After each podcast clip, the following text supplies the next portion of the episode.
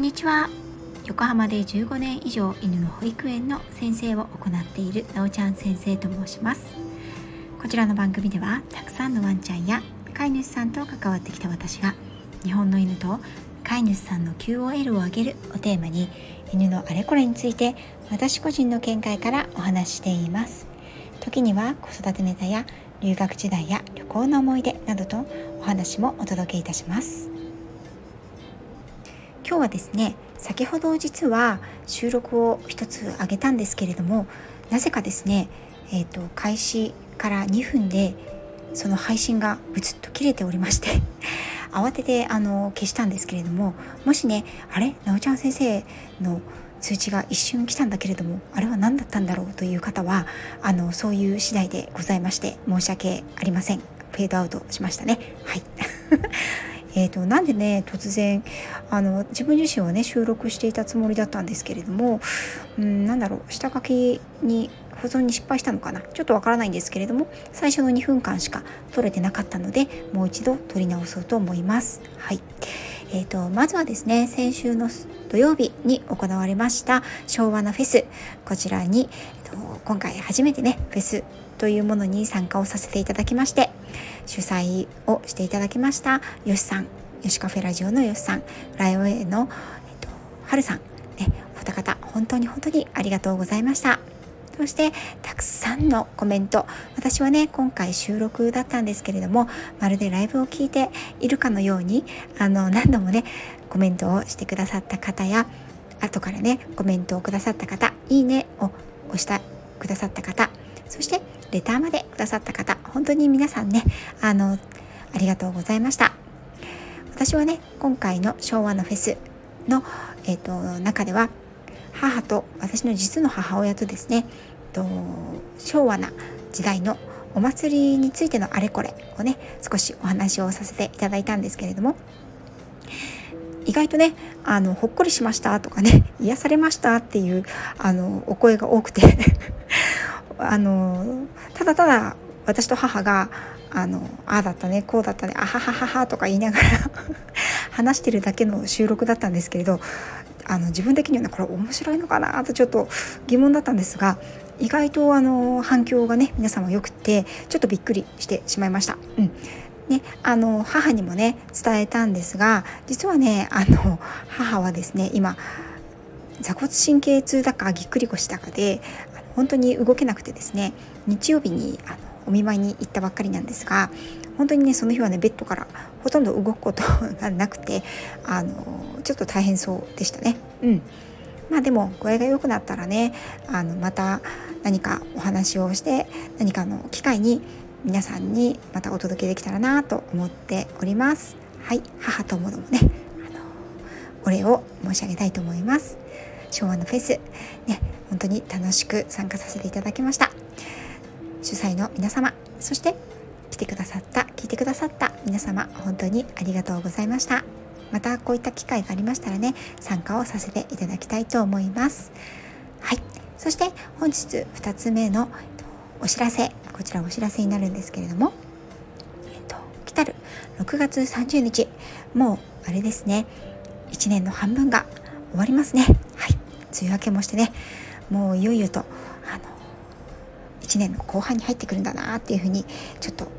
思う。季節になってきましたね。うん、でこの6月30日6月の最後の木曜日ですね。こちらの日水曜日の1時半午後1時半ですね。この時間から1時間程度ですね。えっ、ー、と「はぐみ合いラジオ個性を認め合う育て合う環境を作る。フル水野さんという方とコラボライブをさせていただきます。ね、ワッフル水野さん、あのー、ご存知の方もね多くいらっしゃるかと思うんですけれども、えーと、プロフィールをねご紹介させていただきますと自分と相手との生まれ持った個性の違いを知り自分も相手も好きになる方法を生年月日による統計学心理学統計心理学を使ってお伝えしていますという個性分析の得意とされるあのワッフル水野さんですね、うん、こちらの方とコラボライブをさせていただきます。私もねあの自分の生年月日をねあのお伝えしてあの見ていただいたことがあるんですけれども皆さんね動物占いってご存知ですかね？ちょっと前にちょっと前？結構前？あの流行ったと思うんですけれどもあれもね一種の個性分析と統計学によるものですよね。うん、で、えーと、実はですね今回なぜ私が個性分析の水野さんとコラボすることになったかというとですね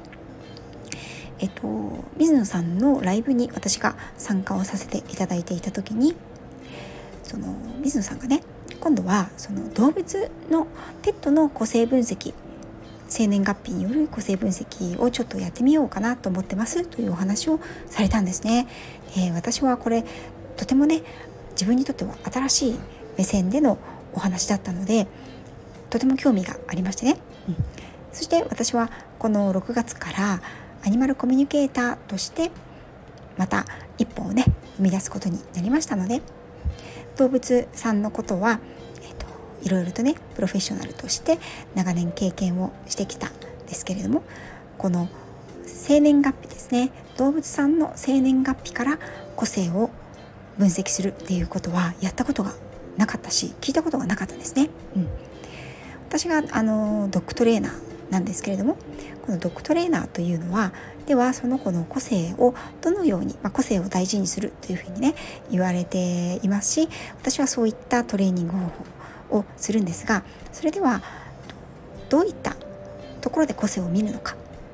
でこれはですね、えーと、まず人間と犬違いますよね。種族として動物として違います。ですのでまず犬というものはどういった生き物でどういう習性があってどういうふうに進化を遂げてきているのかというところを知るところからスタートします。うん、まず、えーと、犬という動物がどういうものか、うん、それから犬種ですね。え、ー、とまあ、柴犬だったりポメラニアンだったりプードルさんだったりボーダーコーリーさんだったりっていういろんなその犬種と呼ばれるものが当てはまるものがある場合にはその犬種の特性というものをあの知ることにしている。特に犬種と呼ばれるものはですねその目的があって繁殖その目的にある目的に沿った犬を作るという意味で交配繁殖がなされていることが多いですのでこの犬種はどういった目的で繁殖を繰り返されてきたのか。その結果どういう習性個性特性が出やすいのか。っていうことを考慮にしていきます。さらに血統ですね。血統書というものがある場合だったりとか、まあ、お父さんお母さんが明確に分かる場合にはそのお父さんお母さん特にお母さんのですね、えーと、個性は強く、えーとそのワンちゃん個体に反映されるというふうに言われています。ですのでお父さんお母さんの性格ひいてはおじいちゃんおばあちゃんの性格や、まあ、体格、うん、そういった行動パターンなどが分かる場合にはそれを受け継いでいる場合があるのでその子の個性に反映されることが多いですね。さらにその子自体の生まれてきた家庭生まれて育ってきた家庭環境それから関わってきた周りの人たち犬たち一人暮らしなのかファミリーなのか、ね、熟年夫婦だったりご高齢の方々が飼い主さんなのか若い方なのか男性なのか女性なのか。郊外に住んでるのか都市部に住んでるのか一軒家なのかマンションなのか。先住犬や同居のペットがいるのかいないのか。そういったことで性格や行動パターンというのはワンちゃんは変わってきます。ですのでその辺りを全部総合してその子の個性性格が出来上がってくるというふうに私たちは見ています。ドッグトレーナー。ですね。ドッグトレーナーである私たちはそういうところからその子の個性っていうものを見ていくようにしています。なのでこの水野さんね今回ご提案された生年月日でその子の個性を分析するっていうことすごく新しいアプローチだなと思ったんですね。ですので、えっと、今回はね他の皆様にもまあ私もですね私自身の愛犬みことですね。みことの生年月日を水野さんにお伝えしましてみことくんの性格が生年月日上はどういう性格に分析されるのかそれもね楽しみに伺っていこうかなと思っています。そしてですね水野さんが事前に皆様にレターを募集しておりまして是非あの個性分析ねしてほしいという方がレターをお寄せいただいていらっしゃると思いますのでそのレターに水野さんが生年月日からの個性分析をするのとプラス私がそのねその子の、研修やね生活環境から見た個性分析をね少しあの補足でねお伝えできればなと思っています。ということでちょっとしたねうんと新しい試み新しいあのアプローチでのワンちゃんペットさんの個性分析を、異なる分野の2人がしていこうという初の試みになります。どんな風になるかはねまだまだ私もわからないんですけれども。興味のあるなという方は6月30日午後1時半13時30分よりワッフル水野さんのチャンネルの方でコラボライブを行います。概要欄にリンク先を載せておきますのでぜひぜひ遊びにいらしてくださいね、ということで本日はこれまでになります、ね、関東は早くも梅雨明けをして暑い暑い日が、ね、続いています。これからもまだまだ続きそうですよね、うん、急に暑くなって体調もね整わないかと思います。人間もペットさんも気をつけてね暑さに気をつけて過ごしていきましょうね、はい、ではまた次の配信でお会いしましょう。